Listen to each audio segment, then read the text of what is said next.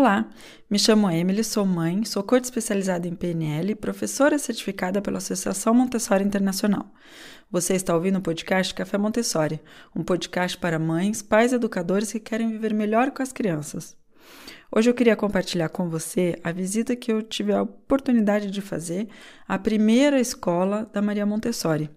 Foi uma escola que foi fundada, é, que ela fundou em 1907, num bairro é, que chama São Lourenço, ainda chama São Lourenço, que fica bem no centro de Roma. Então, bem ao lado da estação central, que chama Termini. Esse bairro, na época, e em alguns aspectos continua sendo, sendo verdade, era um bairro é, de operários. E um bairro, então, residencial, as famílias operárias moravam é, ali no bairro, e uma das, uh, das salas foi uh, convertida numa escola. E a Maria Montessori, então, acolhia essas crianças que normalmente não seriam escolarizadas e que ficavam, para uma boa parte delas, em casa, enquanto os pais precisavam ir trabalhar. Ela acolhia essas crianças uh, nessa primeira escola, que ela chamou Casa dei Bambini, que é a casa das, das crianças. É muito interessante essa, essa visita, porque justamente é, foi nesse local que a Maria Montessori começou a desenvolver essa metodologia é, que a gente chama esse método pedagógico científico.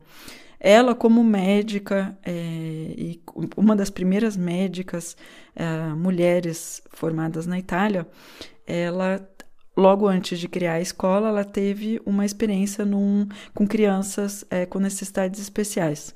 E ela acompanhou a educação dessas crianças. E os resultados que ela obteve foram tão fantásticos que é, o método começou a ser conhecido e as pessoas começaram a se perguntar o que que a Maria Montessori estava fazendo de tão excepcional para conseguir ter esses resultados. E ela, é, o, o que ela se perguntava era justamente o que, que está acontecendo com a, a escola tradicional da época para que as crianças tenham o mesmo resultado do que as crianças com necessidades especiais. Porque ela considerava, dentro da pedagogia científica, que um, o princípio é realmente de acompanhar o desenvolvimento pleno das crianças através da observação das necessidades que vão se manifestar pela criança que ela mesma tem a chave do seu próprio desenvolvimento. Então, os princípios importantes dessa pedagogia são a por parte do adulto, né? O fato de observar e de ver o que individualmente cada criança uh, está necessitando para o seu desenvolvimento. Claro que ter também conhecimento das fases de desenvolvimento, isso ajuda muito a ter essa observação mais afinada, né?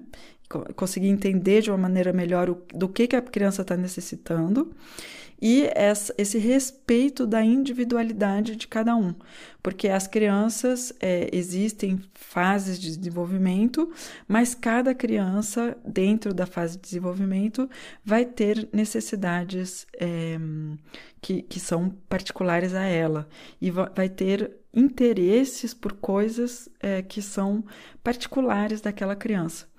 E dentro disso tem um conceito também que é muito importante, que é o desenvolvimento da vontade.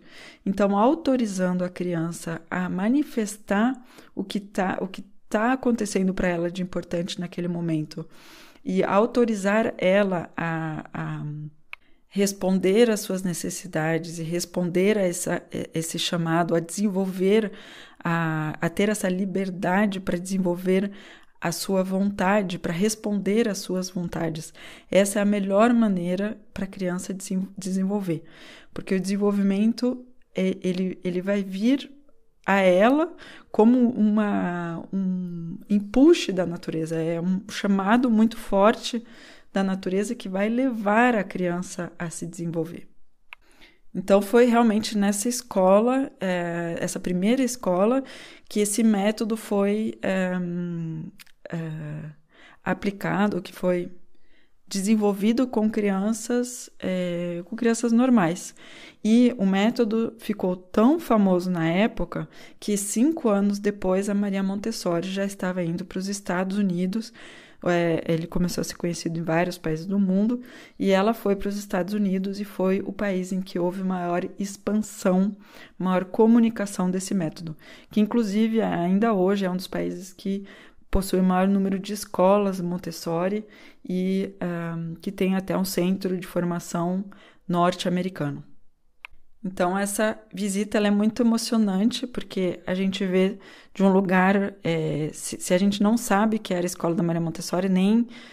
Assim, muito facilmente poderíamos passar na frente batido, sem nem observar, porque tem uma placa indicando, mas ela fica bem discreta. E a escola, na verdade, ela está totalmente integrada a, a, a prédios residenciais. É, inclusive, mudou bem pouco mesmo as, as, fotos. A gente pode ver que o bairro continua, é, continua bem parecido com o bairro da época. Mas ao acolher essas crianças, a Maria Montessori pôde realmente é, perfeccionar é, esse, essa abordagem educativa, principalmente nessa fase ela se interessava principalmente a crianças de 3 a 6 anos e uh, graças a essa experiência, foi essa, essa experiência na escola que generou muitas visitas, em que ela realmente o método ficou conhecido para, para, para as crianças, e onde ela pôde ir mais a fundo também é, em relação ao adulto, qual que é o papel do adulto e quantas é, crianças podem estar no mesmo local. Na época, a, ela chegou a ter mais de 40 crianças é, nessa, nessa sala, e uma das recomendações, inclusive da Maria Montessori, é de não ter muitos adultos, ter adultos preparados na sala, mas não ter em número muito importante, porque quando as crianças de várias idades convivem e quando não há muitos adultos nas quais as crianças podem se repousar, acabam acontecendo coisas muito interessantes, e entre elas é que elas vão se ajudar, elas vão se ensinar. É, uma criança mais nova vai ver uma criança maior para pedir uma orientação, para pedir alguma explicação. Então, é, é, veio também nessa, através dessa experiência do número de crianças que ela pôde acolher nessa escola, veio princípios fundamentais da, dessa pedagogia que ela desenvolveu depois na, durante toda a vida dela. E que hoje é, conhecemos as bases desde o nascimento, inclusive até antes do nascimento, até os 24 anos, quando o, o adulto, é, quando a criança é totalmente madura e passa para a idade adulta. Então, isso é o que eu queria te passar hoje. Espero que você gostou do episódio.